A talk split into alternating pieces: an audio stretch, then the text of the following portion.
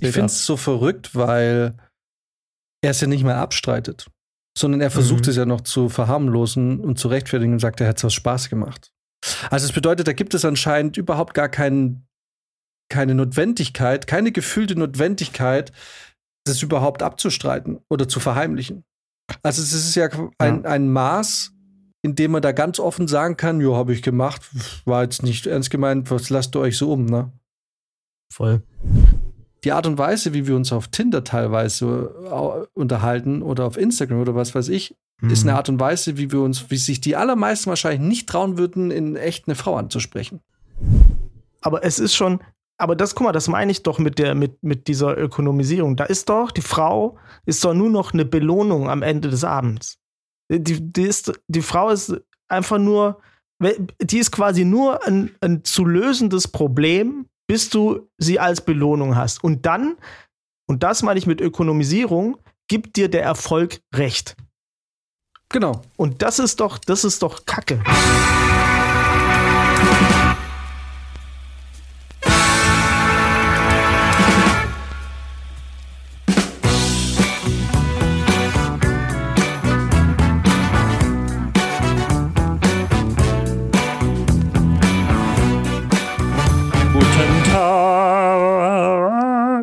Guten Prost. Tag. Ist das etwa Andrea Bocelli bei uns zu Gast? Ja, genau. Moment, habt ihr das, habt ihr das eigentlich mitbekommen? Jetzt wirklich ganz, ganz out of nowhere kurz, aber wegen Andrea Bocelli. Habt ihr das mitbekommen, dass die Kardashians sich gerade zerfleischt haben? Weil die eine Kardashian geheiratet hat in Italien und Andrea Bocelli engagiert hat. Und jetzt die andere Kardashian auch geheiratet hat in Italien und auch Andrea Bocelli engagiert hat. Und jetzt regt sich die erste über die zweite auf, dass sie ihr nicht alles nachmachen soll. Die blöde Bitch. Wahnsinn. Ja. Fehlt nur noch, dass sie am selben Tag heiraten. Nein, das Einzige, was ich tatsächlich mitbekommen habe von Italien, ist, dass die italienische Regierung wohl offen dafür wäre, dass der Kampf zwischen Mark Zuckerberg und Elon Musk im äh, Kolosseum stattfinden könnte. Ja, okay. Das ist natürlich, natürlich wie, wie soll man denn diesen Götterkomplex, wie kann man den Götterkomplex noch besser bedienen, indem man die Leute einfach im Kolosseum kämpfen lässt? Ah ja, gut, das geht so lange, bis die Löwen losgelassen werden im Kolosseum, würde ich sagen. Das ist eine ganz schnelle dieser, Nummer. Wenn Mark Zuckerberg sich da zum Lizard verwandelt, dann ist er gleich dieser eine. Tiger Löwenbändiger, der letzte, der noch die Tradition ehrt, 3000 Jahre äh, Gladiatorenspiele, der endlich seinen Moment sieht, obwohl man ihm gesagt hat, lass auf gar keinen Fall die Löwen los, die sind hier nur zur Show und sich denkt, na, das ist mein Moment, ich werde das nie, man, das wird nie wiederkommen. Nächstes Jahr gibt es dann eine Tiger King-Doku über den Lion King vom Kolosseum. Der Mark Zuckerberg den Arm abgebissen hat. Auch gut. The Lion King 3. Kennt ihr die Geschichte von Joy, dem äh, Braunbären mit Albinismus? ja. Nein. Ich habe diese Woche von einer wahnwitzig tragischen, aber zugleich auch irgendwie sehr lustigen Geschichte gehört. Also es ist wirklich eher tragisch, muss man dazu sagen, aber irgendwie man kommt halt nicht umhin, irgendwie ist es doch auch wieder lustig zu finden, weil es so absurd ist. Und zwar ging es um Joey, dem Braunbär mit Albinismus. Joey war im Winterschlaf, als ihn eine Tierschutzorganisation entdeckt hat, die ihn fälschlicherweise für einen Eisbär gehalten hat. Daraufhin wurde Joey sediert und an den Nordpol geflogen, wo ja die Eisbären leben. und als Joey wach wurde, hat er sich plötzlich am Nordpol ähm, wiedergefunden. Und man muss dazu sagen, dass Braunbären sehr viel kleiner als Eisbären sind.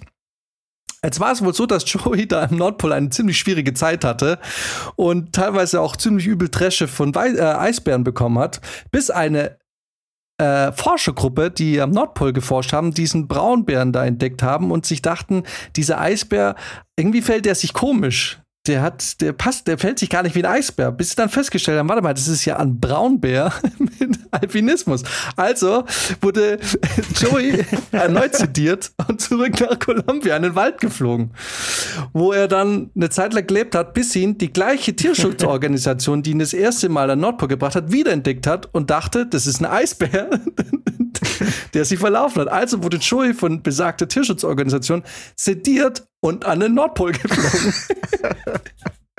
noch Eisbär, haben die sich gedacht. noch ein Eisbär hier. Niemand, niemand hat da miteinander geredet und gesagt, hey, warte sein? mal, in diesem Wald rennt ein Bär mit Albinismus rum. Das ist kein Eisbär. Also wacht Joey eines Tages wieder am Nordpol auf.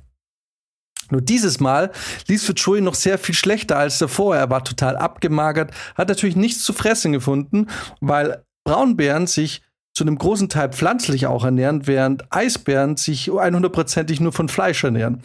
So, Joey kriegt also wieder Dresche von den örtlichen Eisbären, findet nichts zu fressen. Irgendwann, glücklicherweise, kommt eine Expertentruppe, die da die Joey sieht und sagt, warte mal, das ist ja kein Eisbär.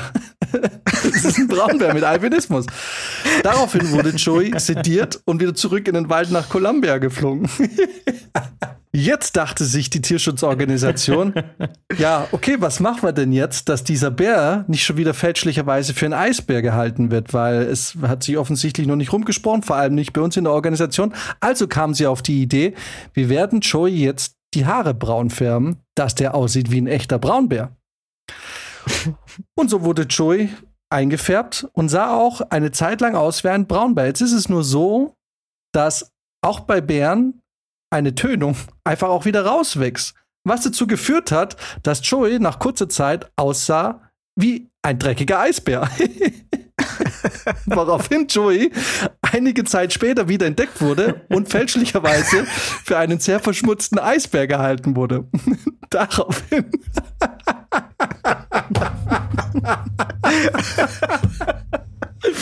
Daraufhin wurde Joey sediert.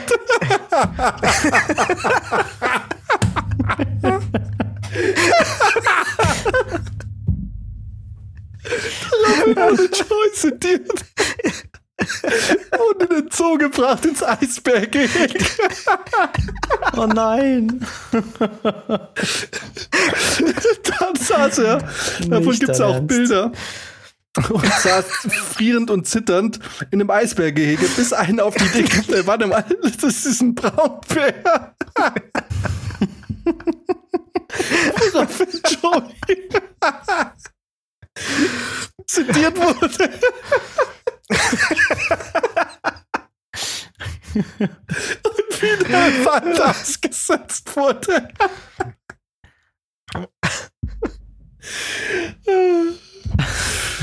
ja, äh, bis jetzt lebt er ah. tatsächlich äh, im Wald von Columbia als glücklicher Braunbär, der eine verdammt krasse Reise hinter sich hatte. Und vermutlich abhängig ist von irgendwelchen Sedativen. Ja. Oh Gott, was muss das auch sein, wenn man als Bär halt überhaupt nicht versteht, was da vor sich geht. Ne? Das ist ja wie ein krasser Hangover nach dem anderen und du wachst am anderen Ende der Welt auf. Ja, es ah. ist so, ähm, es ist super tragisch. Ah. Also, äh, müssen wir mal ehrlich sein, dieser Bär, das ist also eigentlich total schlimm, dass dieser Bär mit so viel Inkompetenz gestraft wurde von äh, Menschen, die offensichtlich einfach völlig falsch in ihrem Job sind. Ich meine, wenn eine Tierschutzorganisation, mein, mein, spätestens als dieser Bär sediert da lag, wie mal beim ersten Mal haben sie ihn im Winterschlaf überrascht, muss man doch auf die Idee kommen, also man muss es doch sehen, dass das kein Eisbär ist. Ja. Und anscheinend, also ich habe mal geguckt, ein erwachsener Eisbär wiegt so um die 800 Kilo oder kann bis 800 Kilo wiegen, während ein ausgewachsener Braunbär, glaube ich, nur so um die 400 Kilo plus minus irgendwie auf die Waage kriegt. Das bedeutet, er hat richtig Dresche da drüben bekommen, ne? Die, die haben den da richtig vermöbelt. Und ich, ich also, ich stelle mir das so absurd vor. Du bist ein Braunbär und wachst auf einmal mitten in der Schneelandschaft aus. Hast keine Ahnung, was da gerade passiert ist und dann kommt ein fetter Eisbär und haut dir aufs Maul. Das ist einfach die Hölle. Also literally, du wachst in der Hölle auf. Ja, und dann wirst du zurückgeflogen und denkst, oh Gott sei Dank, ich bin wieder zu Hause. Hallo Baum, ich hab dich vermisst. Hallo mein See. Und eine Weile später passiert das gleiche wieder. Ich bin mir ziemlich sicher, dass Joey bis zum heutigen Tag immer noch äh, PTSD hat. Und jedes Mal, wenn er irgendwie einen Hubschrauber über sich hört, denkt sich Joe, ja, fuck me. und er sich ziemlich, und ich kann mir vorstellen, dass jedes Mal, wenn er einen, einen, Hubschrauber irgendwie über sich hört, geht er fest davon auf, er wird jetzt, wenn er das nächste Mal aufwacht, einfach in der Menschen- oder in der lebensfeindlichen, ne, im lebensfeindlichen Nordpol aufwachen. Dieser arme Bär. Es ist wirklich tragisch, Aber wir haben ja letztens, wir haben ja vor zwei Folgen schon über unseren seltsamen schwarzen Humor gesprochen. Es ist irgendwie, ich komme nicht umhin, es ist so absurd. Also, das ist so eine Absurdität. Vielleicht ist es ja schwarzer ja. Humor mit Albinismus. Ach ja. oh Mann, ey. Ja, das ist äh, das äh, eigentlich hat eigentlich nichts mit dem Thema zu tun, was wir uns heute, was uns heute auf dem Herzen liegt. Aber irgendwie dachte ich mir, weil mich diese Geschichte, also ich muss fairerweise zusagen, Brizi hat die mir geschickt. Äh, Brizi kannte die Geschichte. Ich, aber mich hat es jetzt dann so gefesselt, dass ich sie heute dann doch mal kurz äh, heute Morgen beim Aufstehen noch mal ähm, nachschlagen musste. Ich muss ehrlich sagen, ich habe mich ein bisschen gewundert, dass das überhaupt ein Thema ist, wenn du denkst, du siehst ein, ein Tier, das da nicht hingehört, dass du es einfach wegfliegst. Also ist das denn, warum denkt man das so? Du denkst dir doch so, ja gut, der ist irgendwie aus einem bestimmten Grund hier wahrscheinlich gelandet, so. Und solange er da leben kann, ist doch alles okay. Lass ihn doch da. Naja, gut, er könnte natürlich schon der einheimischen Tierwelt ähm, Konkurrenz und also kann natürlich schon das Gleichgewicht stören. Kann man schon vorstellen, dass es insgesamt erstmal vielleicht nicht so gut ist. Aber. Ja, also vor allem, wenn man von einem Eisbären ausgeht, weil die ja tendenziell noch mal größer und gefährlicher ja, sind. Wie Joey, der Braunbär mit Albinismus ja zweimal schmerzhaft feststellen musste. aber, genau. Aber weil, was mir halt unbegreiflich ist, dass eine Organisation, die sich um sowas kümmert, dass die einem Bären den sie sediert haben, mehrfach, einfach nicht, also dass sie nicht sehen, dass es kein Eisbär ist. Weil, also ich bin wirklich kein Experte, aber so ein Eisbär, der dann doch eine sehr charakteristische Schnauze, die ja, andere Bären in der Form, glaube ich, ach hey, ich will nichts Falsches sagen, who knows? Ich bin kein mhm. Bärexperte, aber ich würde auch niemals einen Bär sedieren und in den Nordpol fliegen. So, ich erwarte aber, dass Leute, die das ja. tun, ja, einfach wissen, dass sie, dass, dass, dass es ein, ein Braunbär ist. Es gibt ein archaisches Bild des Eisbären. Und du gehörst nicht dazu. Der Coca-Cola-Bär. Hey. Genau. Das ist ja eine Medienfigur. Vielleicht ist der, ist der Coca-Cola-Bär unter den Bären sowas wie der Superstar. Ja. Was uns eigentlich ja eher berührt hat diese Woche, war die. Habt ihr das Gerichtsurteil aus Italien mit, äh, mitbekommen? von der 17-Jährigen, die vom Schulhausmeister im Treppenhaus angefasst wurde. Ja. Also dieses Urteil, dass der dann freigesprochen wurde, bei 9,9 Sekunden ist okay, ab, ab über 10 Sekunden wird es dann schwierig.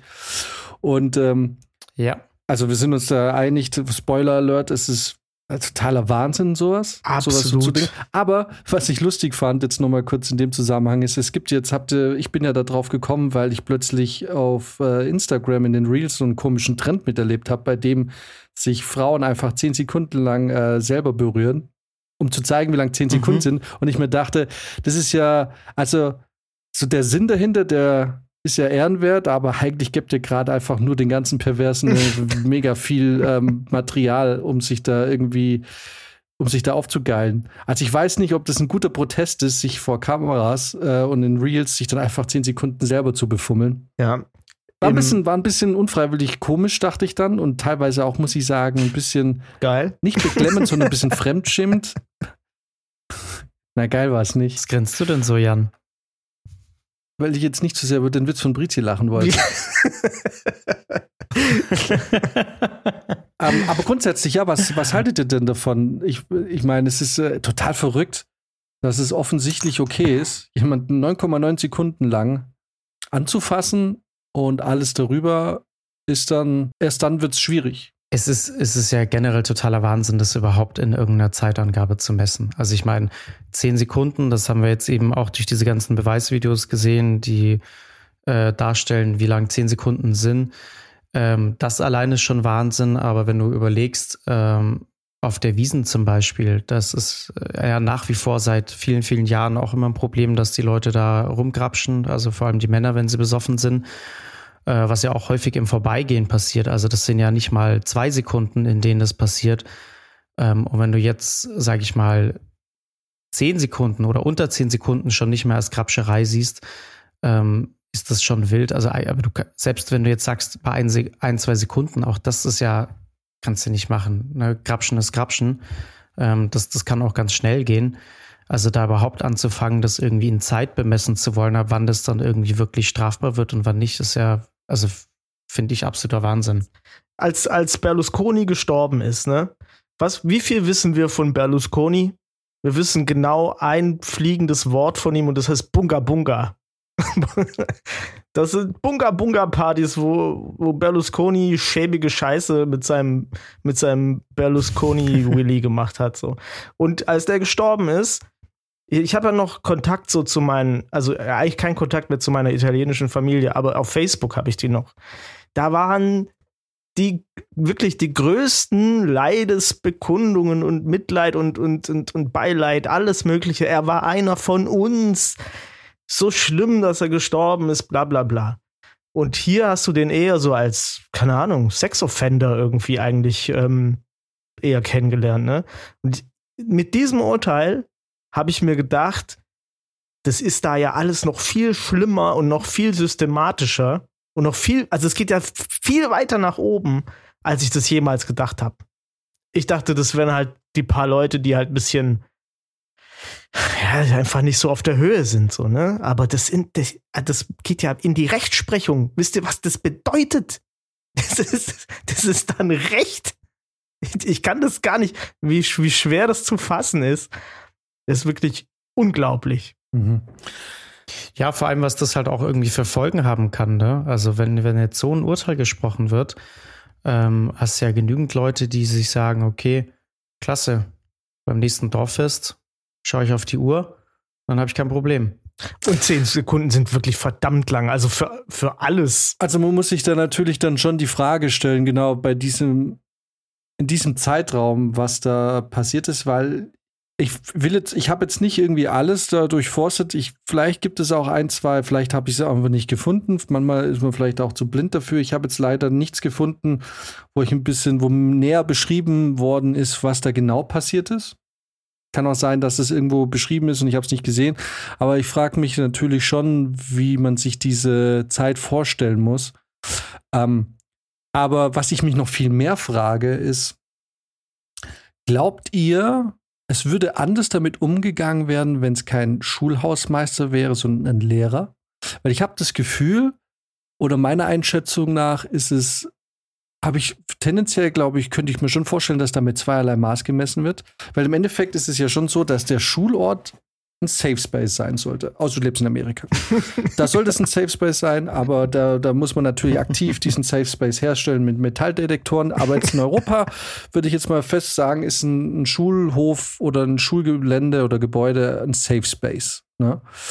Ja. Und ich bin mir ziemlich sicher, wenn es jetzt ein Lehrer gewesen wäre, wäre der Druck, auch der mediale Druck, auf ein größerer Druck gewesen.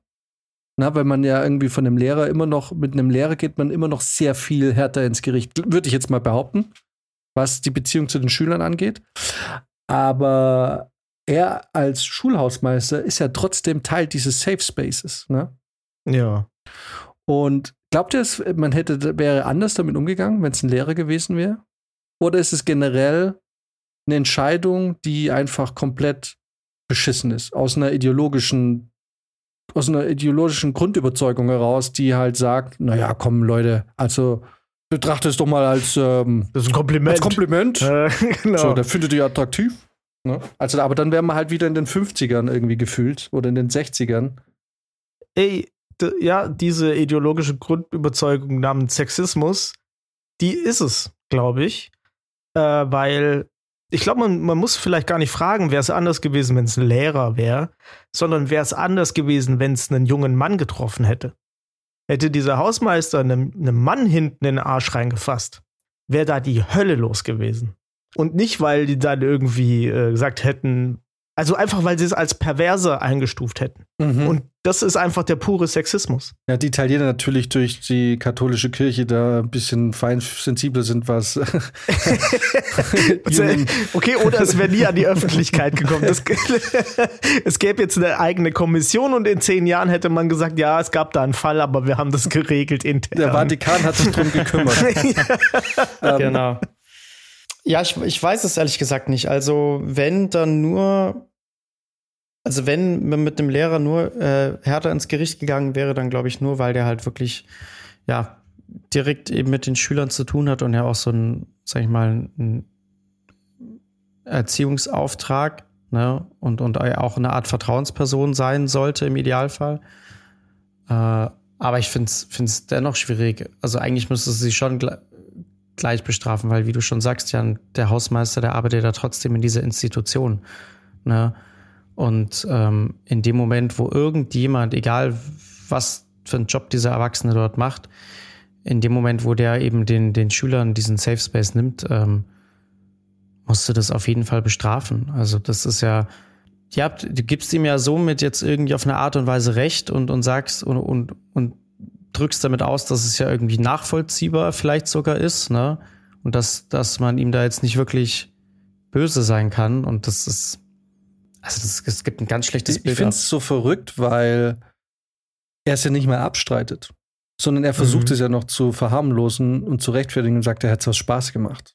Also es bedeutet, da gibt es anscheinend überhaupt gar keinen, keine Notwendigkeit, keine gefühlte Notwendigkeit, das überhaupt abzustreiten oder zu verheimlichen. Also es ist ja ein, ja. ein Maß, in dem man da ganz offen sagen kann, jo, habe ich gemacht, war jetzt nicht ernst gemeint, was lasst ihr euch so um, ne? Voll. Und da wären wir jetzt dann wieder bei Berlusconi und bei Trump und bei diesen ganzen Altherrenpolitiker, die, ich meine, ganz ehrlich, so eine ähnliche Beschönigung hat ja auch teilweise Gerhard Schröder erfahren, der einfach vor der Nase der Republik eigentlich in seine eigene äh, äh hier in sein eigenes Portemonnaie gewirtschaftet hat, der irgendwelche Deals eingegangen ist. Wisst ihr, was ich meine? Da wurde ja auch mhm. dieses Macho-Tum. Na, wisst ihr noch, Schröder war auch so ein Macho-Typ. Der hat es mhm. nicht ganz so bunt getrieben wie Berlusconi, weil die Deutschen dann dahingehend, ähm, sagen wir uns mal aus der damaligen Sicht, vielleicht ein bisschen mehr einen Stock im Arsch haben und ihre, ihre Ämter dann vielleicht doch ein bisschen ernster nehmen, zumindest nach außen hin. Aber ähm, da wird natürlich schon rückblickend sehr viel, ne, rückblickend wird nicht verklärt. Damals wurde sehr viel verklärt. Ne? Weil da war halt so, ja, der, der Schröder, das ist so, weißt du, da, da hieß es auch, wie oft man gehört hat, naja, als der Schröder noch Kanzler war, der hat sich mit Wladimir Putin super verstanden. Ja. ja. so die, die, Männer unter sich, die Machos und so. Der, und wie oft hat man in den letzten Jahren immer gehört, ja, der Putin, der braucht halt solche Leute, ne? Der, der, der, kann mit Machos und so. Und der braucht dieses Männerding. Und Berlusconi war halt auch so, genau einer, der in diese, in diese Kerbe geschlagen hat. Total, ja. Und da wurde das so, so akzeptiert. Und heute würde das nicht mehr akzeptiert werden. Also zumindest nicht von der westlichen Welt, kann ich mir vorstellen. Ja, wobei die Amis mhm. mit Trump, weiß ich nicht. Ja, das ist, glaube ich, schon immer noch marktfähig. Äh, und kleiner Fun-Fact zu Gerhard Schröder: der war ja auch bekannt für seine Brioni-Anzüge. Italienische Luxusmarke. Na, naja. Connecting the Dots. Ich, du, ich glaube, dass die mhm. da in mhm. den, in den Nullerjahren, Anfang Nullerjahren, dass die da eine fantastische Zeit hatten, da alle zusammen. ja, mit Sicherheit. Also aus deren Perspektive. Ja. Ne? Dann hattest du noch mhm. Sarkozy. Ey, aber weil du vorher, weil es vorher noch um Safe Spaces ging, da muss ich auch sagen, dass das rückt mein Bild von ähm, Safe Spaces und Frauen ähm, hat das jetzt noch mal ein bisschen anders gerade gerückt, weil ich sagen muss, ich habe ganz am Anfang, als ich nach Gießen gekommen bin, ähm, äh, ich meine, ich war relativ schnell in dieser Akademik akademische äh, Bubble so drin, wo man sich dann viel auch mit, mit Feminismus auseinandergesetzt hat und so weiter. Und ich war relativ angepisst, als ich das erste Mal von ähm, wie nennt man das, äh, Beauftragten für Gleichberechtigung und so weiter gehört haben, die Frauenabende veranstaltet haben, wo Männer explizit nicht erwünscht waren. Und ich mir immer dachte so, ja Leute, ich bin Teil eurer Bubble, was ist denn los? Ich würde also ich würde da schon auch hinkommen. Ich möchte ja auch mit euch äh, da Theoreme diskutieren und so weiter. Und je mehr man irgendwie mitkriegt und also jetzt gerade diese diese Aktion, die da denke ich mir, es ist einem ja gar nicht bewusst, wie wie oft Frauen vermittelt kriegen, dass es für sie diese Safe Spaces eigentlich gar nicht gibt. Und natürlich kreieren Frauen dann Safe Spaces einfach für sich selbst. Und dann sind irgendwie halt Männer ausgeschlossen und Männer regen sich auf einmal auf mit, warum darf ich da nicht mit? Und dann kriegst du so ein Urteil mit, wo dir eigentlich die Rechtsprechung ins Gesicht sagt, fick dich halt. Safe Space gibt's für dich hier nicht. So, und dann denke ich mir, ja, scheiße. also es hat ja dann schon einen Grund und es ist nicht irgendein übertriebenes äh, Gehabe oder so, ne? Es ist nicht irgendwie ein, ein Punkt machen, so, so Exempel statuieren. Ist es nicht. Es ist einfach notwendig. Das ist doch krass. Ja, voll. Und was, genau, und was dann der ganzen Sache noch das Sahnehäubchen draufsetzt, ist, dass er halt auch komplett freigesprochen wurde und ja einfach auch wieder seinen Dienst ganz normal in dieser Schule fortführen kann. Und diese, und die Geschädigte ihm mehr oder weniger jetzt auch über, im, im Schulflur wieder über den Weg läuft. Ja. Also vermutlich, ich weiß nicht, wird wahrscheinlich die Schule wechseln, kann ich mir vorstellen. Aber ja, du hast schon recht. Du hast schon recht. Es ist schon so, dass es dann eine Notwendigkeit gibt, in der man sich halt selber diese Safe Spaces schaffen muss. Und das stößt für die Außenwelt, also für die männliche Außenwelt, die da, da keinen Zugriff mehr drauf oder keinen Zugriff hat oder keinen Zutritt hat, stößt es dann im ersten Moment so auf Unverständnis manchmal, ne? So ja. wie bei dir halt damals, so was soll denn das so irgendwie, warum kann ich da nicht? Aber wir haben das ja letztens auch schon mal gehabt. Das Problem ist einfach, dass wir auch, es ist einfach sehr schwer, da eine wirkliche Einschätzung zu geben, weil ich sag's dir ganz ehrlich, wenn ich jetzt irgendwie in den letzten Jahren und auch mit der Freundin irgendwie unterwegs bin und oder auch früher mit Freunden, mit Bekannten, also mit, mit Freundinnen, platonische Freundinnen unterwegs war. Man hört dann irgendwie plötzlich so, ja, irgendwie da auf dem Weg, auf dem Klo oder so blöd angelabert worden oder, ähm, oder dass jemand plötzlich sagt, so, ja, irgendwie, der hört nie auf zu starren oder so, was mir gar nicht aufgefallen wäre. Mhm. Und erst durch das, dass es mir dann ähm, kommuniziert wird, fällt es mir auf oder wie gezielt dann auch Leute teilweise auch drauf warten, bis eine Frau eben halt aufs Klo geht oder bis der Typ aufs Klo geht oder wer auch immer und dann gezielt auch auf die Momente warten, in denen dann jemand halt alleine ist oder eben halt in Anführungszeichen zugänglich. Und weil uns das so gar nicht auffällt meistens und ich würde schon sagen, dass ich zumindest früher ein sehr wachsamer Mensch war, also ich habe mein Umfeld eigentlich dann immer sehr im, in der Wahrnehmung gehabt. Es fällt dir nicht auf Mhm. Ne? Und deswegen, und da passiert es natürlich dann schon ganz schnell, dass man den Eindruck bekommt, dass es ja alles gar nicht so schlimm ist. Ja. Aber man kriegt es halt selber nicht mit. Es ist schon verrückt, wie oft man dann die, die Situation hat, dass dir dann eine Freundin irgendwie sagt, boah, ja, da hinten gerade voll gelabert oder so. Und man einfach auch die Anzeichen auch gar nicht gesehen hat dass das sich jetzt irgendwas in die Richtung anbrauen, was zusammenbrauen könnte oder so. Mhm. Ja, total. Also wenn du da mal im Freundeskreis rumfragen würdest, kann dir wahrscheinlich jede Freundin äh, mehrere Geschichten erzählen. Sei es jetzt irgendwie beim Weggehen, tagsüber so auf der Straße, in der Arbeit auch, bestimmt ganz oft. Oder natürlich auch äh, tagtäglich auf Social Media. Ne? Also ich kenne da auch genügend, die mir schon so viele Geschichten erzählt haben, was da halt teilweise abgeht. Und das sind ja alles Dinge, die kriegen wir gar nicht mit. Ne? Oder ja, wir auch haben es doch schon oft genug ähm, am, am Filmset miterlebt, wie da ja auch Leute immer wieder dann Dinge probieren.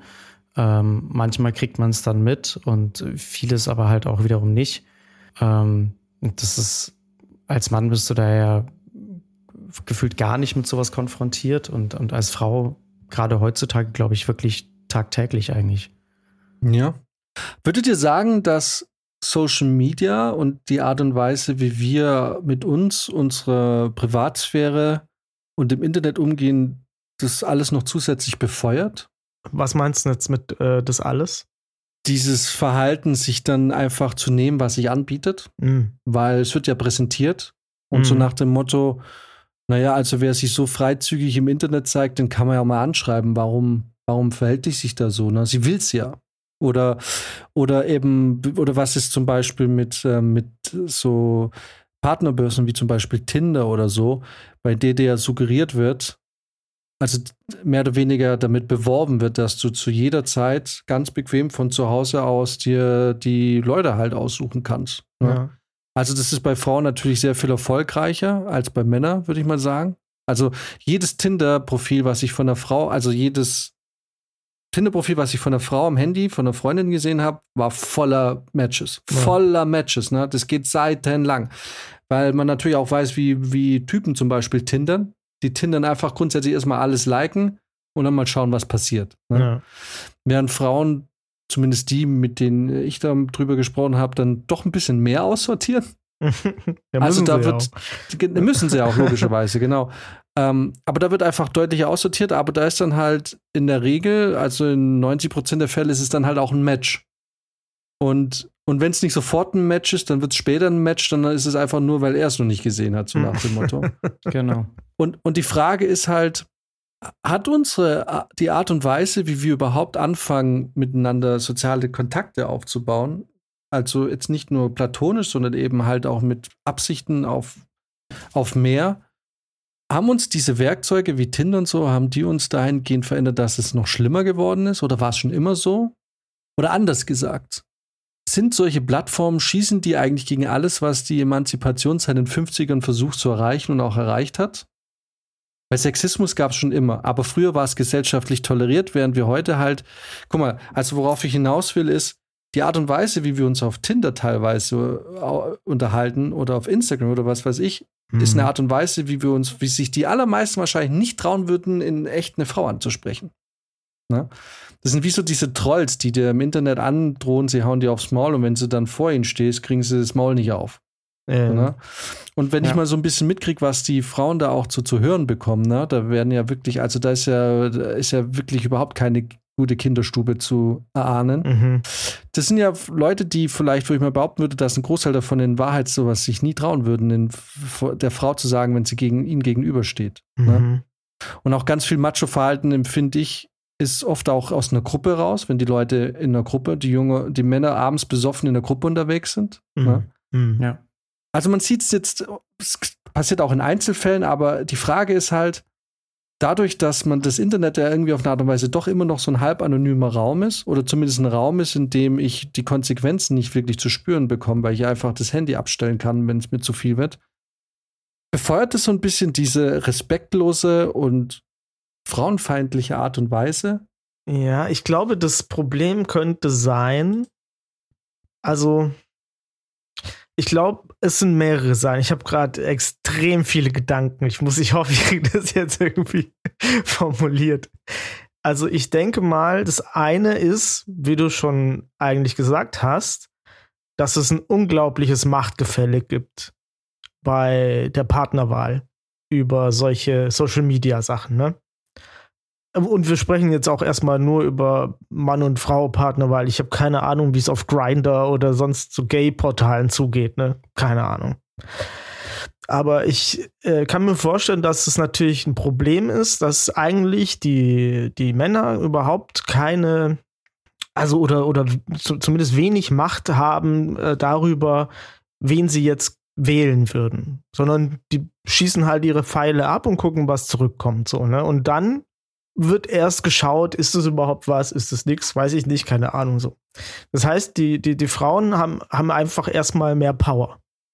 Mhm. Und ich glaube, der, da, da, bricht sich bestimmt schon so ein, so ein Sexismus-Bahn äh, in dem Moment, in dem man merkt, hier gibt es halt ein unglaubliches Machtgefälle und ich muss jetzt auf irgendeine Weise da rausstechen ähm, und dann versucht man es vielleicht mit so seltsamen äh, Pickup-Lines, die irgendwie so, wo man so, so halbe, so Küchenpsychologie irgendwie noch mit drin hat, wo man sagt, so ja, ich gebe dir Zuneigung und danach nehme ich sie dir weg und dann bist du verwirrt oder unsicher und weißt nicht, was du machen sollst und keine Ahnung.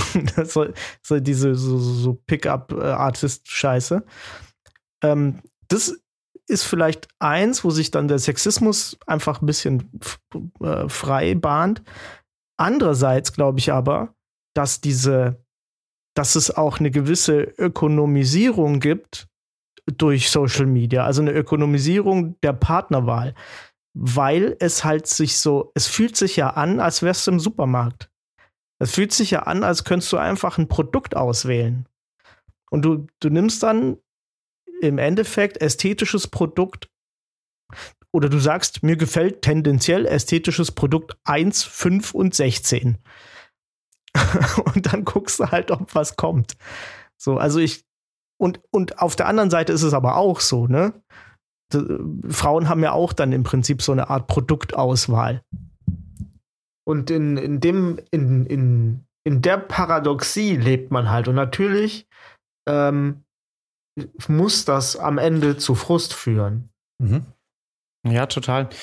Also Ja, ich, ich sehe da schon auch eigentlich immer noch einer der größten Probleme eben diese, diese, diese Anonymität. Ne? Also ich, man hat so das Gefühl, für viele Leute ist es so ein Playground geworden. Ähm, und du hast ja nicht nur im Internet so ein bisschen diese Anonymität, indem du eben dich verhalten kannst, wie du möchtest, ohne dass du da wirklich Konsequenzen für erfährst. Ne? Also so wie, ich habe das auch mal bei einer Freundin gesehen, so wie Typen manche Frauen anschreiben, sobald sie da ein Match haben, ist schon echt wirklich krass. Ne? Also es gibt es ja auch über Instagram irgendwie, aber wir hatten das bei einer mal an einem Abend irgendwie so ein bisschen ausprobiert und hatten für sie so ein bisschen geswiped. Und wie wir vorhin schon festgestellt haben, war das natürlich sehr einfach für sie, Matches zu bekommen. Ne? Ähm, aber was da halt teilweise zurückkam, war schon echt erschreckend. Und ich glaube, es ist nicht nur so im, in der Online-Welt, sondern auch, selbst wenn die Leute sich mit den, mit den anderen dann treffen, ist es schon irgendwie, ist es so, man hat halt nicht viel zu verlieren. Ne? Die Auswahl ist teilweise so groß. Du kannst dich jetzt einen Nachmittag lang verhalten wie ein Arsch. Es kriegt im Prinzip keiner mit, weil die Person kennt dich nicht, sie kennt deine Freunde nicht. Äh, du hast da so einen Freifahrtschein. Und ich hätte jetzt vom Bauchgefühl raus gesagt, dass das vor dieser ganzen Online-Dating-Zeit vielleicht nicht so war, weil du ja doch irgendwie eine andere Herangehensweise hattest, jemanden kennenzulernen. Aber jetzt geht das alles so schnell, es ist so unverbindlich. Und ich habe schon das Gefühl, dass das nicht dazu beigetragen hat, dass es jetzt irgendwie ja weniger toxisch ist oder ja, dass diese Leute sich einfach mehr Scheiße verhalten. Ähm, also ich, ich glaube, und ich glaube, dass die Sache mit diesem Einkaufsladen, wo man sich so bedienen kann, dass das, glaube ich, eben bei Männern nicht so wirklich zutrifft. Ich glaube, das ist wahrscheinlich das Grundproblem, dass es, ähm, dass es einem eben halt so suggeriert wird von der Plattform und auch so der Lifestyle, so, okay, ich kann mir jetzt da aussuchen, wen ich will, aber ja gerade das Männer ja nicht können. Ja, genau. Ja. Und dann swipest du die ganze Zeit nach rechts. Die Frauen können das wohl, aber ich, also, genau. Also zwei Dinge. Einmal ähm, natürlich auch, warum geht man auf so eine Plattform? Was ist die Intention, die sich zwischen Mann und Frau meistens ja auch unterscheidet im, im Großen und Ganzen? Es gibt natürlich in beide Richtungen auch Leute Dinge, aber Frauen sind ja dann tendenziell eher dazu, um vielleicht wirklich eine Partnerschaft zu finden auf Tinder, während Männer häufiger eher dazu tendieren, einfach nur was Kurzes zu haben. Es gibt natürlich auch Frauen, die wollen was Kurzes und Männer, die wollen eine Partnerschaft. Aber so von den Unterhaltungen, die ich in meinem Leben geführt habe, war die Tendenz bei Frauen eher häufiger, ja, mal gucken, ein bisschen Spaß haben und so. Und wenn sich dann vielleicht was ergibt, dann sage ich auch nicht nein. So nach dem Motto. Ne? Mhm. Also man hält sich da auch mal schön offen, mhm. wobei aber Tendenzen schon klar sind. Und bei Männern ist es dann eher vielleicht, ja, mal schauen, bloß bei denen läuft es halt nicht. So während Frauen ein Überangebot mhm. haben, von Nieten mehr oder weniger, haben Männer ein Unterangebot und die Frauen, die vielleicht Bock haben, wären vielleicht eigentlich gute Frauen, aber haben keinen Bock. Und äh, aber die, äh, die Typen haben dann keinen Bock. Und die Frage, die sich mir da stellt, ist: Ist das nicht vielleicht genau der Moment, in dem dieser Frust aufkommt, der sich dann vor allem bei Frauen entlädt, die eben nicht die sind, die sie äh, erhofft haben, gematcht zu werden, ne? Und die dann ekliges Zeug bekommen, so nach dem Motto, na gut, dann schauen wir mal, die ist mir jetzt nicht so wahnsinnig wichtig, da haue ich jetzt mal ekliges Zeug raus, wenn es klappt, geil, dann go for it. Und wenn nicht, pff, mir doch egal. So, also da quasi, dass dadurch der ja. Menschen dadurch entwürdigt wird, indem er einfach, weil ich muss auch sagen, ich habe, ähm, ich habe jetzt, äh, als ich nach München gezogen bin, ein bisschen getindert. Und es ist schon so, dass man dann manchmal ein Match hat und dann ist man mit jemand gematcht, wo man im Nachhinein dann denkt, ah, okay, nee, irgendwie lieber doch nicht. Mhm. Ne? Und wie, ja, wenn man vielleicht irgendwann auch, also ich habe immer, ich meine Ding war immer so, man merkt bei Tinder auch so ein bisschen, wo man sich so optisch so ein bisschen rein, in welche, welche Kategorie man sich da stellen kann. Weil entweder dein Tinder-Game ist bildmäßig on top, also wirklich top, ähm, top notch. Aber so rein, mal jetzt nur aufs Äußere, reduziert, kriegt man ja ungefähr mit, in welcher Liga man spielt. Mhm. und dass vielleicht die Frauen, die man sich da äh, hofft auf den Match, dass die dann eher ausbleiben und dann vielleicht auch Leute kommen, die man selber gar nicht so attraktiv findet, die man aber irgendwann mal ja sagt, weil man irgendwie dann fängt man an so, okay, ich habe jetzt hier den halben Tag getindert und da ist halt so gut wie nichts zusammengekommen, dass mhm. man dann einfach seine Erwartungen runterschraubt und dann natürlicherweise sich mit Leuten matcht, auf die man eigentlich so erstmal optisch keinen Bock hat. Was natürlich ein bisschen weird ist, weil ähm, man kriegt ja mit, was man im echten Leben teilweise dann für Möglichkeiten hat, wo du mhm. dann einfach merkst, okay, man ist jetzt nicht der Allerhässlichste, aber offensichtlich ist man auch nicht der Typ, der, wenn man einen Raum betritt, irgendwie direkt klar ist, wie der Hase läuft, sondern auch viel dann durch, durch, durch Witz und, und Charme oder vielleicht macht, ne? Ja. Ähm, aber und bei Tinder hast du das ja nicht. Ne? Bei Tinder geht es ja nur übers Optische. Und ist es nicht so, dass da vielleicht dann da dieser Frust entsteht? So, jetzt ist es die, die ich aber eigentlich nicht wollte und irgendwie schon die dritte, die ich aber eigentlich nicht wollte. Und bei Frauen der Frust entsteht, ja. okay, der scheint ganz nett zu sein. Und dann treffen sie sich mit dem oder so und merken, es ist doch eine Niete. Wisst ihr, was ich meine? Mhm. Absolut. Und, und, und ich könnte mir vorstellen, dass sich das, das bei, bei diesen ganzen Macho-Typen, die sich da anmelden, weil sie glauben, sie sind die mega geilsten Typen und da knallt es jetzt richtig, ähm, die dann irgendwie relativ schnell merken, ja, fuck, da geht irgendwie gar nichts. Mhm. Also diese Fra Frage, ich, ich habe ehrlich gesagt mit so Leuten nichts zu tun. Da kann ich jetzt schwer reinschauen. Oder weil Britz ja auch vorhin meinte, diese Pickup-Artists, ne? Mhm. Diese ganze, dieses ganze Mindset, dass du auf, einer, auf einem Menschen spielen kannst wie auf einem Klavier. Mhm. Ne? Mit den Billo, mit den übelsten Billo-Tricks. Ja. So, und dann sind die plötzlich gefrustet. Weil sie sehen da ihre YouTuber, die irgendwie eine nach der anderen abschleppen, vermeintlich. Man weiß es ja nicht. Und, äh, aber es klappt bei dir nicht. Und dann wirst du frustriert. Dann fängst du an, eklig zu werden. Ja. Und dann hast du irgendwie auf der anderen Seite aber immer noch einen Mensch, der irgendwie, das macht ja was mit dir.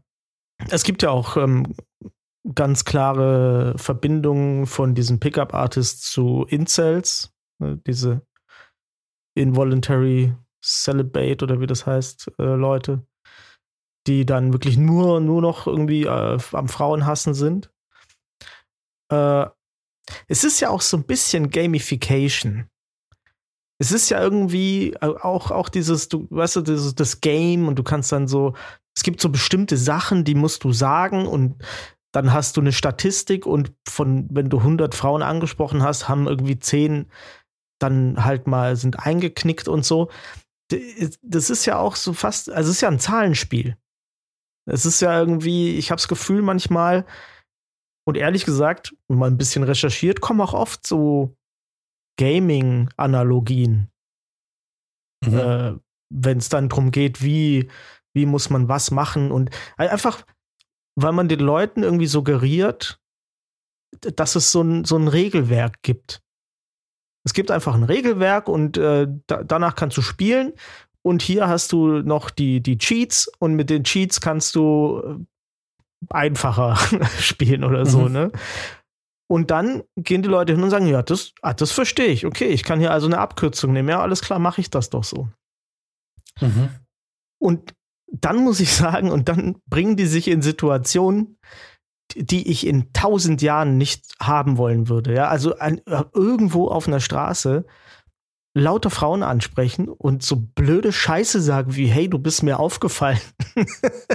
Entschuldigung. So wie die Ergo-Typen von der Versicherung, die einen dann rekrutieren Ja, oder wollen. so Zeugen Jehovas oder sonst irgendwas. Ja? Also das mhm. alles Sachen, die wirklich, die mir so dermaßen unangenehm wären. Ich weiß halt nicht, ob das zu mehr Frust führt oder ob Frust dazu hinführt erst. wahrscheinlich ist es so eine, so eine, so eine Spirale. Das ist eine befeuert das andere ja, wahrscheinlich. Ja. Aber was, was, was denkt ihr dann gerade mit diesem Pickup-Artist-Zeug, ne? Dieses auf die, dieses auf Masse gehen, in einem Club irgendwie alle Frauen ansprechen. Ähm, ja. Man erlebt es ja doch immer mal wieder. Man kriegt es ja mit, jetzt vielleicht jetzt nicht in diesem Pickup-Artist-Kram, aber man kriegt ja diese Typen manchmal mit, die, die halt wirklich von Tisch zu Tisch gehen und hoffen, dass irgendwo was geht. Und wo man sich dann am Ende des Abends, falls es doch irgendwo geschafft hat, sich dann fragt, hat die das nicht gesehen? Dass die einfach den ganzen, dass sie jetzt einfach die erste Blöde ist, die Ja gesagt hat und einfach 13 andere heute Nein gesagt haben. Ist sie mhm. vielleicht später erst gekommen und hat es nie mitgekriegt. ähm, Aber ich, ich habe das letztens mal gesehen, das war, glaube ich, auch von entweder irgend so einem YouTube-Kollektiv, war das Steuerung F oder äh, das Y-Kollektiv oder wie das heißt. Ich weiß nicht, irgendjemand hatte da auch so mal eine, so eine halbe Stunde Reportage gemacht über so Pickup-Artist-Gramm. Und da wurden so einige genannt und dann auch Ausschnitte aus deren YouTube-Kanäle. Und da, klar, die machen alles heimlich, was ja schon schäbig genug ist, dass dann auch noch irgendwie die Leute dabei filmen, ne? Und auch so mhm. eine Sache, diese, diese ganzen Chatverläufe, die da inzwischen sind, na, da ist ja nichts mehr privat. Also die Frage, die sich mir da manchmal stellt, ist, wie geht man überhaupt noch mit Intimität um, wenn alles, was du tust, potenziell einfach am nächsten Tag im Internet ist, ne? Oder in einer Männer-WhatsApp-Gruppe, wo irgendwie dann, ja, dann die Bilder da sind, die heimlich aufgenommen wurden. Also aus der Blick von einer Frau ist es ja, wenn du mit einem Typen heimgehst, als würdest du dich wirklich einem Löwen so ins Maul werfen. So, als würdest du dich in die Höhle werfen und hoffen, dass du irgendwie, dass, dass du nicht gefressen wirst. Weil, ja. Ähm, und dann siehst du da irgendwelche Videos, die sie heimlich aufnehmen und wo du hauptsächlich eher so das hörst und klar, wo die Frauen eher so nee und so nein und aber äh, so ich weiß nicht und dann irgendwie blödes Gelaber, irgendwie diese Schubkasten, äh, Schubladenpsychologie. Und da, frag, da fragt man sich ja manchmal schon, einerseits, ja gut, warum geht die da auch mit? Ne? Also warum fahren die jetzt mit dem Taxi zu ihm und so? Aber ich glaube, da landen wir wieder bei dem, was Brizi zur Rammstein-Folge auch schon gesagt hat. Am Ende kriegen die Typen dann eigentlich bloß dadurch dann oft recht, indem sie es halt mit einer völlig verunsicherten Frau zu tun haben. Weil das Problem ist, kann ich mir vorstellen, bei einer Frau ist es, wenn du irgendwie, du bist angetrunken, und irgendwie denkst du dir nicht viel dabei. Oft ist es auch so, bei mir ist es schon mal als Mann passiert, dass du dann mit einer Frau mehr oder weniger auf dem Weg warst und auf dem Weg zu dir fängt die voll an, plötzlich komisch zu werden. Und du denkst, was ist denn jetzt los, Alter? Ist die irre? Mhm. Ne? Ja. Und ich kann mir vorstellen, so, dann, ähm, dann, dann ist es andersrum. Dann ähm, sitzt sie bei dem Typen im Auto und auf einmal fängt er an komisch zu werden, weil er overconfident wird, weil er denkt so, ja, voll geil, Alter, hat mein äh, 3000 Euro Pickup-Artist-Seminar, was ich bezahlt habe, läuft, war gut investiertes Geld, auf einmal wird er weird. So, jetzt hast du dann eine Frau, die plötzlich bei, du hockst du als Frau plötzlich in einem Wohnzimmer von einem, ne? So, und du bist dem hilflos ausgeliefert. Dann hörst du dann auch in diesem Beitrag so von wegen und so, ja, du musst Stühle und so wegpacken, dass die einzige Möglichkeit, die sie noch hat, zu sitzen, das Sofa oder das Bett ist. also wie perfid ist denn sowas, Alter? ne? ja. So, also wenn, ich meine, Entschuldigung, wenn mhm. du mal so weit angekommen bist in deinem Leben, dann hast du halt echt die Kontrolle verloren. Das ist ja so psychopathisch, Alter. Okay. Auf jeden Fall. So, jetzt hockst du da auf ja. einem Sofa in einem Wohnzimmer, was, äh, in der Wohnung, die vielleicht sogar abgeschlossen ist schon, so, ne?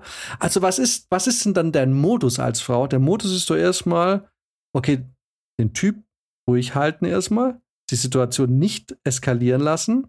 Deeskalation. Ne? Mhm. So, jetzt wird es auf einmal super schwierig für dich als Frau, Nein zu sagen. Weil, wenn du, weil das Nein muss jetzt super elegant und super sanft irgendwie vermittelt werden. Weil ein direktes Nein könnte auch dazu führen, dass der Typ völlig durchdreht, weil er ist irre genug, um die Stühle hier wegzupacken, damit ich ihn, weißt du, was ich meine? Ne? Total. Ne? Da hängst ja. du mit einem Soziopathen plötzlich in einem Zimmer ab und traust dich kaum noch ein deutliches Nein zu sagen, weil du irgendwie denkst, okay, was passiert, wenn ich jetzt Nein sage? Sticht er mich ab oder, oder ne, was passiert? Ja. So, und, und gleichzeitig fährt, äh, läuft bei dem Typ dann der Film, der läuft voll geil, Alter. Ja.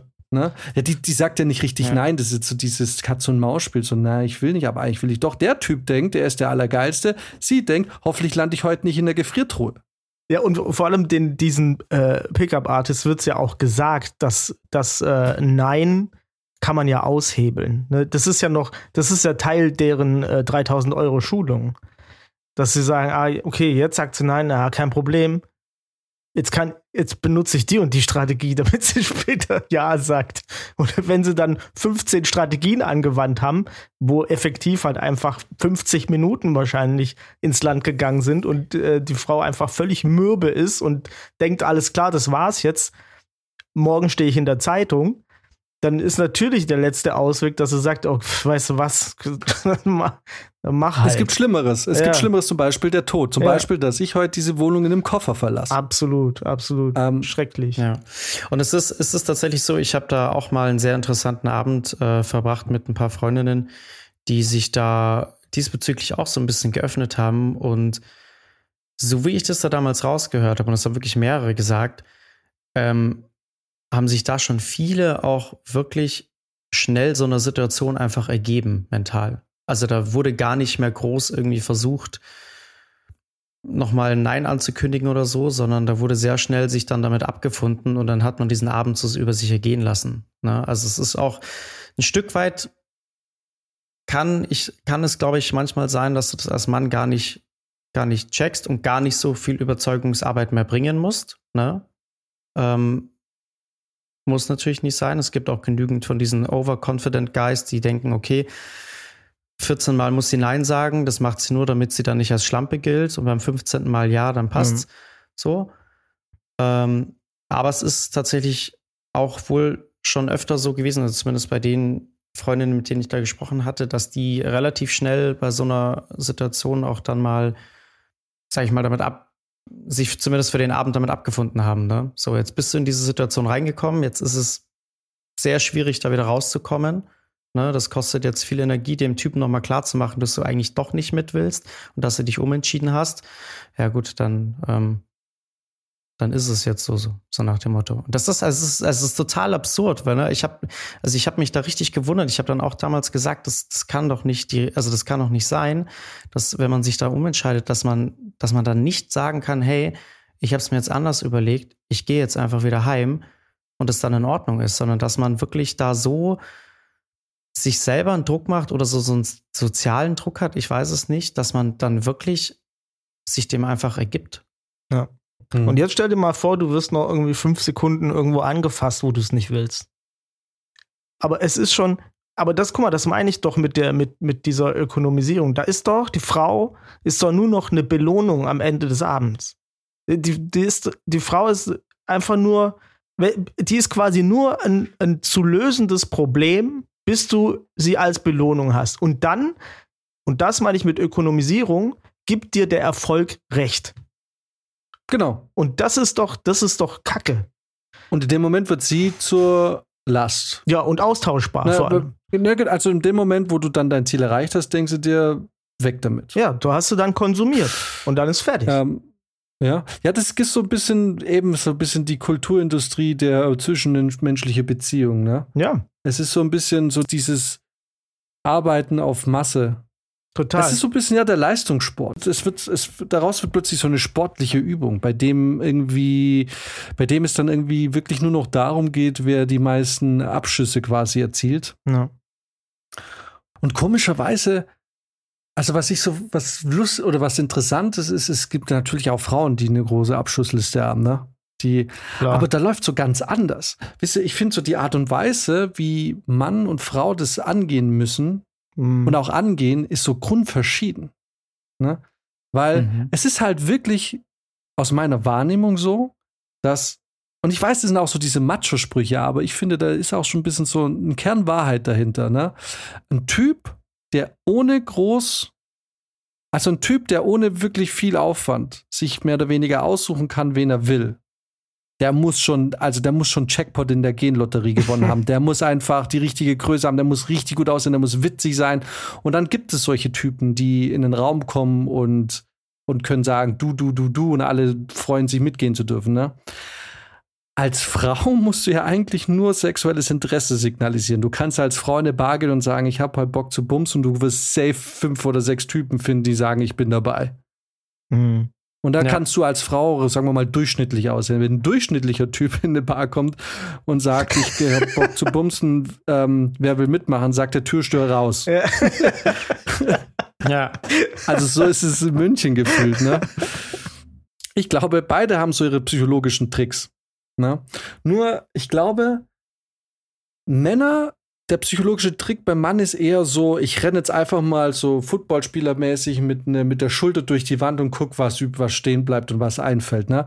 Während Frauen im Prinzip ihre psychologischen Tricks wie Karate sind. Sie nehmen das Ego von den Typen, müssen sich kaum anstrengen und legen dich buchstäblich aufs Kreuz. wie Judo. ja, oder wie Judo ja, ja. und legen dich aufs Kreuz und, ja. und nutzen einfach psychologisch. Ein Mann ist psychologisch eher so mit einer Maschine, mit einem Maschinengewehr und Frauen sind psychologisch eher so, also selten, dass du mal eine Frau so hardcore backern siehst, oder? Also ich habe immer das Gefühl, wenn ich mal eine Frau erlebt habe, die so richtig schlimm am Baggern ist, dann muss die schon echt, also dann, dann muss die sich so auf den Typen eingeschossen haben oder auf die Frau, je nachdem, mhm. dass sie sagt, okay, der ist es heute, also den will ich und keinen anderen. ja. Oder sie ist super desperate. Aber mhm. selten, dass du mal eine siehst, die so Vollgas frontal angeht. Also ich, ich habe es ehrlich gesagt noch nie so wirklich erlebt. So, dass, also, selbst wenn du mal von der Frau angesprochen wirst, dann passiert das immer auf eine irgendwie, also schon wieder auf eine Art, wo du sagst, ist ja irgendwie süß. ja, natürlich, muss ja, ja auch eine kommt und. Ja, genau. So, während Typen ja. dann irgendwie, also diese, die Rangehensweise, jeder benutzt irgendwie so seine psychologischen Spielchen und seine Tricks, mhm. aber bei Typen ist es immer so, ja, wie Brizi schon sagt, so dieses, auf der Straße ansprechen, na, du bist mir aufgefallen und irgendwie, du siehst ja voll süß aus und deine blonden Haare sind so toll und irgendwie. Und ich hatte mal irgendwie, und dann kommt eine Sad Story aus der Ding, ich hatte mal Meerschweinchen, das war auch blond, das ist äh, voll süß. Liebst du Meerschweinchen? Ich liebe Tiere. Ne? Also dann hast du ja plötzlich so einen Typ. Und bist in der äh, Bar mhm. und hast dir gerade ein Bier bestellt und hörst an der Theke so ein Gespräch und denkst, Alter, du bist komplett lost, Alter. Du bist komplett lost. Und dann guckst du dir die Frau an und denkst, geht sie, springt sie drauf an und wenn sie drauf anspringt, denkst du, okay, sind beide lost. ja, aber pass auf ich, das finde ich auch immer wieder faszinierend, dass solche Typen ein Durchhaltevermögen haben, von dem ich in, in manchen Bereichen träumen könnte. ähm, in manchen Bereichen. Die, die geben nicht auf. Die geben, aber die geben halt nicht auf, ne? Also, das ist, das, die sind ja unermüdlich. Die, und wenn sie es bei 20, 30 Frauen an dem Abend probieren müssen, ähm, die hören erst damit auf, wenn sie mit einer nach Hause gehen. Und früher oder später passiert das auch. Ne? Also diese, diese Leute gehen auch auf Dauer nicht leer aus. So.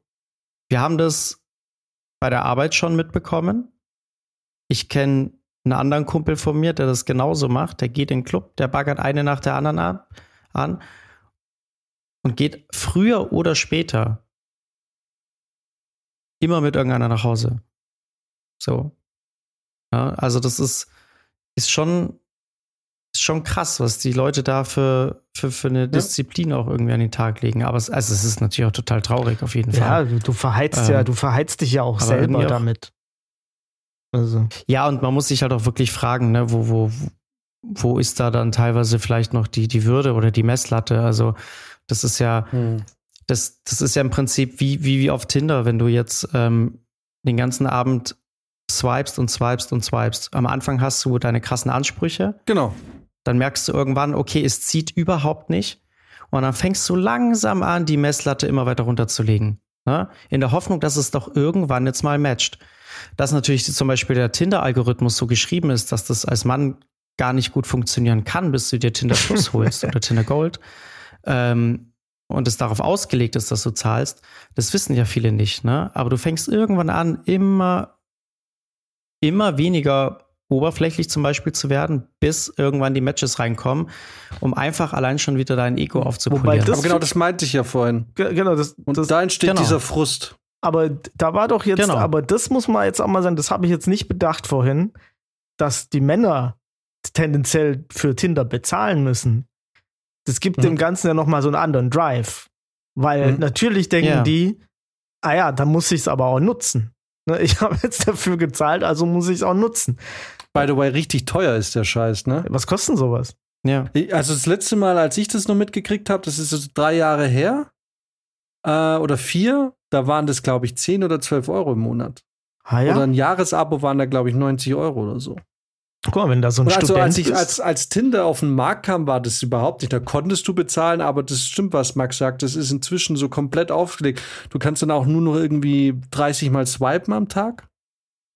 Aber und, ähm, das ist ja wie diese, diese kleinen ja, Games. Das ist also ja noch Tinder mehr kannst voll vergessen. Tinder kannst voll vergessen, auch so bezahlst Big Bucks. Und aber das ist, hey, ganz ehrlich, mhm. aber das ist so, also die Technik ist eigentlich so alt wie das äh, schnelle Sex-Business sowieso. Wir sind noch früher die 0800-Nummern. Die waren für die Frauen immer kostenlos. Ja. Es gab eine, eine, ein Ding, wo du ja. die Frau als Frau anrufen konntest. Und wir haben uns da einen ganzen Sommer, haben wir und mein Kumpel und ich damals, wir haben an der Telefonzelle festgestellt, also irgendwann mal rausgefunden, dass du, wenn du wahllos Nummern drückst, die mit 0800 anfängst, du irgendwann ähm, die, die, die Nummer wählst, wo du quasi als Frau kostenlos anrufst und da konntest du in der Telefonzelle kostenlos da telefonieren. Also es ging, weil, weil es halt eine kostenlose Nummer war.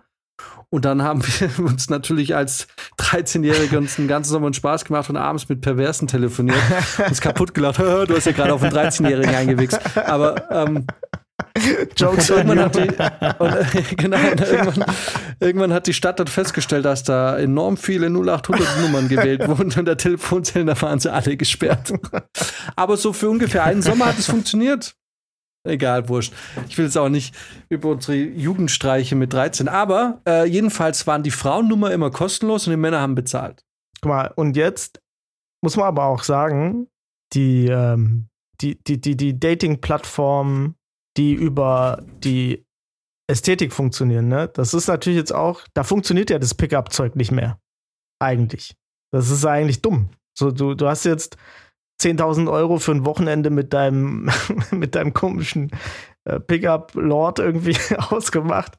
Komm, gehst auf, auf Tinder und es matcht halt einfach keiner mit dir, weil du ein hässlicher Fatzke bist. So. Also. Ja, schon, allein schon innerlich, weil dein Mindset einfach total abstoßend ist. Was man dir im Gesicht ansieht, muss man ja, ja auch genau. sagen. Muss man Natürlich. auch sagen. Es gibt Charaktergesichter. Du kannst an, an eines Gesichts schon ablesen, ist jemand eigentlich okay oder hat der eh ein Brett vorm Kopf. Und es ist halt, weil wenn du mit so einer Duschbag Attitüde Frauen klären willst, dann musst du es leben, Alter. also nee, es ist halt wirklich so, weil das sind wirklich dann über die richtigen Dullis, die richtigen Vollidioten, die Prolls, die es aber halt wirklich aus Überzeugung sind, den du es am wenigsten gönnst, wo du irgendwie aber nicht, weil du jetzt irgendwie da neidisch bist, sondern weil du irgendwie denkst, so, weil du einfach nicht willst, dass die bestätigt werden mit so einer mhm. Scheiße. Und die sind aber die, die Erfolg haben. Und wie du sagst, und dann, wenn du jetzt da irgendwie so einen nerdigen Typ hast, der glaubt, der könnte jetzt irgendwie die. Und einfach mal eine andere Frage, wer, wie bestätigen die eigentlich, dass die überhaupt erfolgreich sind? Weil ich kann auch ein Video von mir machen mit irgendeiner Bekannten und sage, jetzt komm jetzt, wir spielen jetzt so und dann tue ich so, als hätte ich dich äh, Ding und ich verpixel dich ja sowieso. Und also gibt es da irgendwie ein Zertifikat? Gibt es irgendeinen Nachweis, dass der wirklich 300 Frauen hatte? Oder ist es einfach so, naja, oder wie läuft denn denn das? Ist das. Ja, natürlich nicht. Da geht es ja, ja, auch. Natürlich nicht. Da geht es ja nicht um Realität. So, da geht es da geht's um Hoffnung. Ja, und am Endeffekt zahlst du 3000 Euro an einen Typ, der wahrscheinlich genauso viel Erfolg hat wie du. Ja, klar. ja, ja, Nämlich gar genau. keinen. Weil ich kann natürlich auch den ganzen Abend ja. in der Bar abhängen und äh, den Typen davor schicken und sagen, komm, jetzt red mal die an. Ja, ja. Doch, jetzt red die an. Und, und, dann kommt er zurück und sagst so, naja, also du hast halt einfach, dein Approach war einfach komplett falsch von Anfang an. Du musst die, wenn, weißt du, wenn du von hinten kommst und ihr auf die Schulter tippst, dann muss die sich ja zu dir umdrehen. Das bedeutet, du, du, du bringst sie in eine für sie unangenehme Situation. Du musst natürlich mehr von vorne kommen, so, weißt du? So. Und dann geht er vor, ich, ich zähle meine drei, gucke auf meinem Konto, ob die 3000 Euro da ist, lese irgendwie zwischendurch nochmal irgendwie so, so ein Psychologieberater, Kommunikation, weil mehr ist es ja dann nicht, und sag so, ah, alles klar. Ja, du musst dir zwischen Augen und Stirn schauen. Das sieht aus, als würdest du voll die Augen schauen. Aber du schaust dir mal auf den Mund. Das sieht aus, als würdest du runterschauen. Du musst mehr Confidence zeigen. Frag, versuch's bei der. Und dann schicke ich die. Also weißt du, was ich meine? Ich kann den ganzen Abend. Kann ich den ja. ganzen Abend machen. Überweist mir 3000 Euro. Ich, ich schicke euch für 3000 Euro gern wahllos durch irgendwelche Bars und, und zwinge euch, euch peinlich, weil ich bin ja nicht der, der peinlich berührt ist. Ich bin der, der 3000 Euro auf dem Konto hat. Du bist derjenige, der jetzt gerade sich zum Hampelmann macht den ganzen Abend und eine nach der anderen spricht. Ich kann euch, also Entschuldigung, Leute, Könnt, meldet euch bei mir, überweist mir 3000 Euro. Ich kann das ganze Wochenende dafür sorgen, dass ihr euch schämt. Ist überhaupt kein Problem. Und dann gebe ich euch irgendwelche Tipps. Ist auch zu buchen für Junggesellenabschiede. Ja, also für alles, für alles, auch für Hochzeiten. Ich gehe auch mit euch auf Hochzeiten und so. Es ist mir wirklich. Aber ganz Stress. ehrlich, da ist doch auch der Weg nicht mehr weit, einfach zu sagen: guck mal, ich habe jetzt hier 3000 Euro für, für den Abend verdient. Das ist ja noch zu wenig eigentlich. Aber sagen wir mal 3000, dann, dann ist doch mein erster Move, ich gehe irgendwie zu, zu Ingeborg und sag hier, guck mal, wir gehen am Abend in den Club, kannst du dem irgendeine Nummer zustecken? So. Ja, voll, so. sowieso, klar. Und dann hier, hier sind 200 Euro. Dann sagen die, ja, alles klar, who cares? Also es kann doch, ich werde auch viel zu misstrauisch für, als, als dass ich dem Scheiße irgendwie Glauben mhm. schenken würde. So, und äh, aber auf was ich eigentlich raus wollte, ist, das Neueste ist ja nicht mehr Pickup Artist, sondern Looks Maxing. Wir davon schon gehört. Na, Nein, das ist nämlich neu. Das, das, ist wegen Tinder, weil ja das keinen Sinn mehr macht, irgendwie äh, Sprachsachen zu üben oder irgendwelche Manipulationstechniken, sondern es geht darum, dass du ein geiles Bild hast. Und bei Looks Maxing ist es so, dass dir wirklich äh, also gibt auch so YouTube-Videos natürlich, ne, die das schon mal so anteasern. Da wird dir alles erstmal von vorne bis hinten, sagen die, so kriegst du es hin, einen ästhetisch ansprechenden Körper zu haben. Hier, wenn du auf unsere Seite gehst, zeigen, dir, zeigen wir dir, äh, wie du gute Fotos von dir machen kannst und so weiter und so weiter. Also alles wirklich, also wirklich so mit komplett mit, was sollst du essen, wie viel musst du schlafen, äh, so, so, im Prinzip so eine Mischung aus Fitness- und Lifestyle-Ratgeber. Alter, easy, easy. Ruf mir an, mein Angebot steht trotzdem noch. Ich kann super geile Fotos äh, für euch machen, ich kann Videos von euch machen, ist alles kein Stress. Ich lese mir gern davon noch mal einen halben Tag auf, suche mir in Google irgendwelche Ernährungstipps zusammen. Ich gehe ab und zu trainieren, ich kann euch sagen, wie man eine Handel hält. Mein Angebot steht.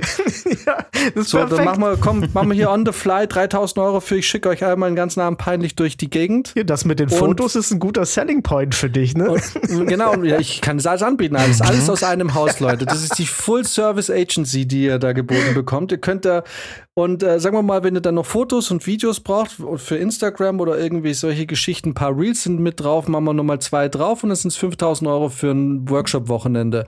So, wir machen tagsüber ein bisschen Theorie, ich mache Bilder und Videos von euch, ich zeige dir ein bisschen, wie man Marketing betreibt auf Instagram und äh, solche Geschichten, wie man deinen Kanal aufbauen kann und abends schicke ich dich durch die Gegend. Die Spesen zahlst du aber mit, also das ist schon klar, meine Getränke zahle ich nicht selber, Kollege. Ne? Und ich habe ich hab hier Mojitos für mich entdeckt. Das wird nicht billig, Alter. In München sind es 10 Euro pro Glas. Und ich kann richtig saufen, wenn ich will. Geil, wenn, wenn dein, wenn dein, äh, wenn dein Dating-Coach einfach komplett besoffen in irgendeiner Ecke hängt. Ist da noch mal hin? Und, Sieh doch rüber, als die, die, Nein, die, die, hat nicht Nein gesagt. Ja, die wollte schon. Nee, die hat gesagt, die ruft die Polizei. Ja, die, Kommt einfach nur zurück und du schreist so, nochmal! genau, irgendwann bist du sogar zu faul, die neue Frauen rauszusuchen. ja, bei der war ich schon, ach so. ja, ja, aber ähm, um die Sache jetzt auch äh, hier langsam mal zum Ende zu bringen, was ist, ähm, was ist denn das große Fazit wieder einmal? Max ist kurz vorm Schlaganfall auf jeden Fall, die ganze Folge über. Ja. ja. Bei Max geht heute gar nichts mehr. Der schleppt hier nichts mehr. Apropos, geht er schon in der Vorbereitungszeit? Nee, ich kriege auch nichts mit. Wir sind ja die ganze Zeit nur noch unterwegs gerade. Da. Ja, das ist halt, wenn bei Tinder nichts geht, dann geht zum Film. Da geht's auf jeden Fall. ähm, nee, aber was ist denn so das, das, das Fazit? Also, ich meine, das hat es natürlich wenig noch zu tun mit der Geschichte aus Italien. Naja. Ähm, aber die Frage, die Eingangsfrage war ja, wird es dadurch nur auch noch befeuert? Oder ist es grundsätzliches italienisches Macho-Dasein? Was ich jetzt nicht glaube, weil das passiert überall wahrscheinlich auch. Ähm, das ist nur dieses, der Umgang, wäre es in Deutschland anders gewesen? Mit sich, also ich kann mir nicht vorstellen, dass in Deutschland also ich kann mir nicht vorstellen, dass ein Richter in Deutschland sich traut zu sagen, das war unter 10 Sekunden, nein, da passiert nein. nichts. Dieses Urteil hätte es so nicht gegeben. Da bin ich mir ziemlich sicher. Never. Das hätte ich auch nicht in Italien gedacht, ehrlich gesagt. Das ist nee, so ist echt, Das ist super weird, ja. gell? Ähm, aber ja, was ist denn das große Fazit? Das große Fazit ist, im Endeffekt, gäbe es ein Fazit, hätte man wahrscheinlich ein großes Problem dieser Gesellschaft gelöst heute. Äh, ja, aber ja, das stimmt. Und was anderes, was mir noch einfällt, ist, wisst ihr, was, was ich dann immer komisch finde? Ich finde dieses Rumgebumse finde ich ja völlig legitim. Ich meine, das hört irgendwann so ein bisschen auf. Ich finde, wer dann irgendwann mal alt erreicht hat und da immer noch nicht weggekommen ist, der hat irgendwie ein Loch, was er nicht gefüllt kriegt, finde ich. Weil, naja, aber ganz ehrlich, das ist purer Stress. Also ergibt sich denn dieser, diesen Stress dann noch dauerhaft? Absolut. Ja. Ich krieg das nicht mehr hin. Also mhm. ich weiß, mit Ende 20, die, die, die, letzten Dates, zu denen ich da noch gegangen bin, aber auf dem Weg dorthin dachte ich schon, was machst du da eigentlich? Ja, voll. Also ich wäre gerade viel lieber zu Hause geblieben. Ja. Es ist Winter, es ist kalt, meine Schuhe sind nicht dicht, wie ich gerade merke, ich habe nasse Füße und ich treffe jetzt eine, für der ich wahrscheinlich keinen Bock habe. So, ne? so, das waren so die letzten Dates, die man da noch irgendwie aktiv, wo man aktiv noch auf Dates gegangen ist. Ne? Also null Bock auf gar nichts. Ne? So, und wenn ich jetzt vorstelle, weil die, also wirklich, wenn, wenn ich das jetzt heute noch machen müsste, ich, äh, no chance, Alter. Ich wäre komplett angepisst. Aber anyway, was ich mich da frage ist, oder was ich nie verstanden habe, ist, man kann ja so ein Gigolo sein, ne? Oder also, was ist die weibliche Form von Gigolo? Gigola. Gigolini, Gigola. äh, Gigolini ist vielleicht ein sehr kleiner Gigolo. ich weiß es nicht. ähm, warum muss man so ein Arsch sein? Warum muss man so dieses, also was dieses Pickup-Artist da auch immer so hervorhebt, ist dieses, okay, ich bin fertig mit dir, geh. Ne? Ich meine, es ist schon klar, dass man, dass, wenn man irgendwie so One-Night-Stand-mäßig unterwegs ist, dass man am nächsten Tag derjenige, der zu Gast ist, auch den Heimweg wiederfinden muss ja. und nicht anfängt einzuziehen. Aber warum zum Beispiel kann man das nicht mit einer gewissen Klasse machen? Ne? Also warum muss es Gruppenchats erreichen? Ja. Warum muss man da vor, mit Leuten groß drüber reden? Warum muss man sich wie ein Arschloch benehmen? Ich verstehe das nicht, gerade als wenn ich jetzt so eine Philosophie von Pickup-Artists vertreten müsste, ne? und das wäre jetzt mein, mein Ding, dann würde ich doch versuchen, das irgendwie so, so ein bisschen stilvoller zu machen. Ne? Diese ganzen Pickup-Artists, die machen das ja mit der Philosophie oder mit der, mit der Aussage, dass die Frau quasi auf einem Podest steht, ne? Und dass sie den Frauen ja eigentlich einen mordsmäßigen Dienst erweisen und es ihre Art und Weise ist, ihre Ehrerbietung vor dem weiblichen Geschlecht zu demonstrieren und so. Ne? So wird es ja immer verkauft, ne? Mhm. So, so teilweise da. So, also so, damit es nicht ganz so misogyn ist. Aber warum kann man das dann nicht aktiv auch so machen? Also warum muss man dabei immer ein Arschloch sein? Es wäre doch viel lässiger, wenn man in der Hinsicht ein erfolgreicher Mensch ist also erfolgreich im Sinne von, man hat halt seine Chancen und nutzt die und es für sich behält. Wahrscheinlich mehr oder weniger natürlicher ja. Prozess. Die Leute werden halt überheblich und dann kommt das nach und nach. Ja, ich glaube, es ist so ein Ego-Ding. Und das Ego wird halt nicht befriedigt, wenn niemand davon weiß. Genau. Ich denke auch, man braucht dann noch Validierung, weil man, äh, es ist eine Sache, also ich glaube sogar, dass die wirklich denken, dass Frauen irgendwie auf einem Podest sind und so. Aber die haben natürlich Spaß daran, die runterzureißen von diesem Podest und sich daran hochzuziehen ne, und sich dann besser dastehen zu lassen. Und das ist ja in, in, das ist ja im Ansatz auf jeden Fall schon einfach eine misogyne Einstellung. Und mhm. weil die das nicht, das können die nur, wenn sie das auch validiert kriegen von anderen Männern. Und das glaube ich nämlich auch. Das ist auf jeden Fall so, ein, so eine Ego-Nummer. Was ich, was ich nur noch einmal sagen wollte, es gibt so, ein, so, ein, so einen kleinen ja, so einen kleinen Punkt, den habe ich immer mal wieder irgendwie gelesen und da möchte ich noch mal kurz eine Lanze brechen, beziehungsweise noch mal kurz differenzieren. Und zwar geht es darum, ähm, dass diese Pickup-Artists ja oft auch sagen, oder auch Dating-Coaches, also wo auch immer man da die Grenze zieht, ähm, dass Männer keine emotionale Schwäche zeigen dürfen oder überhaupt irgendwie keine Schwäche zeigen. Äh, da geht es immer darum, Frauen wollen jemand, der dominant ist und so und mhm. äh, darfst dich niemals schwach zeigen und äh, Emotionalität sowieso auch nicht und weiß der Geier. Und als Gegenreaktion zu sowas kommt natürlich von der Frauenseite oft, nö, ich finde es voll toll, wenn Männer Schwäche zeigen, bla bla bla. Äh, ich mag das voll, die sollen sich verletzlich zeigen. Diese Verletzlichkeit ist auch so ein, ein Trendbegriff, den ich erst von aus Netflix irgendwie kennengelernt habe. Und da muss ich sagen, das finde ich von beiden Seiten eine miese Nummer. Weil da gibt es noch was dazwischen. Ich nämlich, ich leide sehr gern im Stillen. Und ich möchte nicht, dass das kommuniziert wird ständig. Ich möchte nicht, dass das ständig da ist. Aber man muss auch sagen, nur weil ich im Stillen leide, heißt das nicht, dass ich nicht leide. Ne? Das bedeutet, ich tue nicht so, als wäre alles okay. Oder ich tue nicht so, als wäre ich der Starke, wo ich schwach bin. Mhm. Aber ich halte halt meine scheiß Schnauze. Ja. Und ich möchte auch nicht, dass das ständig kommuniziert wird. Und vielleicht reißt es auch mehr Wunden auf. Äh, weißt du, man, man, für mich ist es ein Akt der Kontrolle über mein eigenes, über mein, mein alles eigenes einfach. Und das möchte ich nicht unbedingt abgeben. Das gebe ich in manchen Fällen ab, wenn ich merke, jetzt muss es gerade raus. Oder wenn ich merke, jetzt ist vielleicht ein Zeitpunkt, wo das Sinn macht, weil, weil die andere Person gerade ganz, ganz komisch mit mir umgeht und, und vielleicht das das Problem ist oder so. Ne? Mhm. Aber es ist meine Entscheidung und ich habe nicht das Gefühl, dass ähm, es heutzutage noch so ein Dazwischen gibt. Äh, und da wollte ich nur noch mal kurz eine Lanze für brechen, für alle Männer, die gerne im Stillen leiden. Wir leiden. Wir sagen es vielleicht nicht, aber wir tun das. Und dann muss man auch manchmal das einfach so zulassen. Das muss nicht immer kommuniziert werden.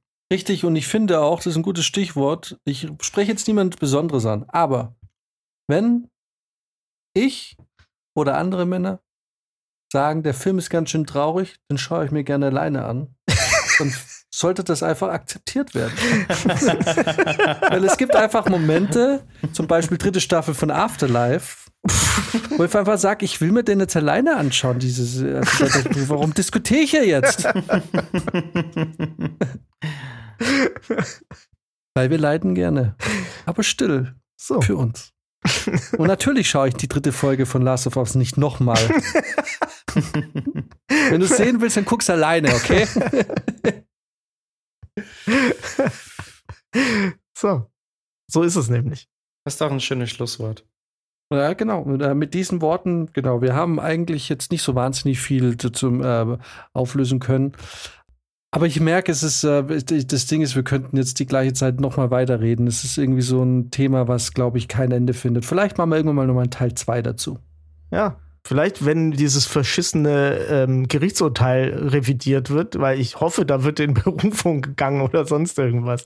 Ja, und ich würde vielleicht trotzdem empfehlen, dass, ähm, wenn man da irgendwie es protestieren will im Internet, dass man es vielleicht nicht tut, indem man sich zehn, Minuten, zehn Sekunden lang an den äh, sekundären Geschlechtsteilen rumspielt, weil, Leute, ihr gebt da nur Futter den falschen Leuten.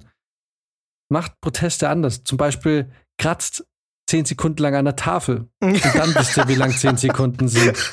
Oder, oder reibt mit einer Gabel auf dem Teller zehn Sekunden. Macht irgendwas Abstoßendes für zehn Sekunden. Das ist, das ist aber wirklich ein guter Punkt, ja. Aber dann guckt sich ja keiner an. ja.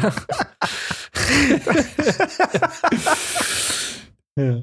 ja, aber ey, ganz ehrlich, es ist doch, es ist halt einfach Social Media ist immer dieses zweischneidige Schwert aus Leute müssen es sehen und Protest. Ey, ohne Witz, und wir müssen mal wirklich noch mal kurz, wir müssen irgendwann mal noch mal ein Thema machen, Social Media und vielleicht wirklich dieses bewusste Spiel mit eben diese, dieses, diese, dieses Sexualisierte, ne? Wo man ja. sich auch ein bisschen, äh, ja, doch. Also vielleicht wäre das mal ganz spannend, mal so zu hinterfragen, inwiefern Social Media überhaupt Emanzipation und generell der Einstellung von uns einfach gut tut. Alright. Alles klar. Dann äh, eine schöne Woche und äh, bis bald. Ja, yes. Bis dann. Ciao. Bis dann. Moment. 21, 22, 23, 24, 25, 26, 27, 28, 29, 10 Sekunden.